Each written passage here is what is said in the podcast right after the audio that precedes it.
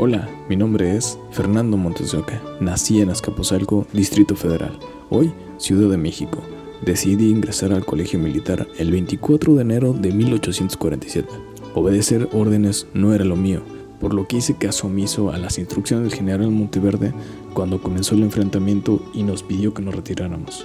Yo quería defender el castillo, así que voluntariamente decidí quedarme.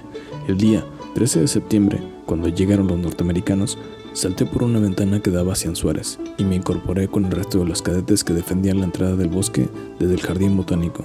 Los norteamericanos se adueñaron de la azotea y perdí la vida defendiendo la entrada del castillo.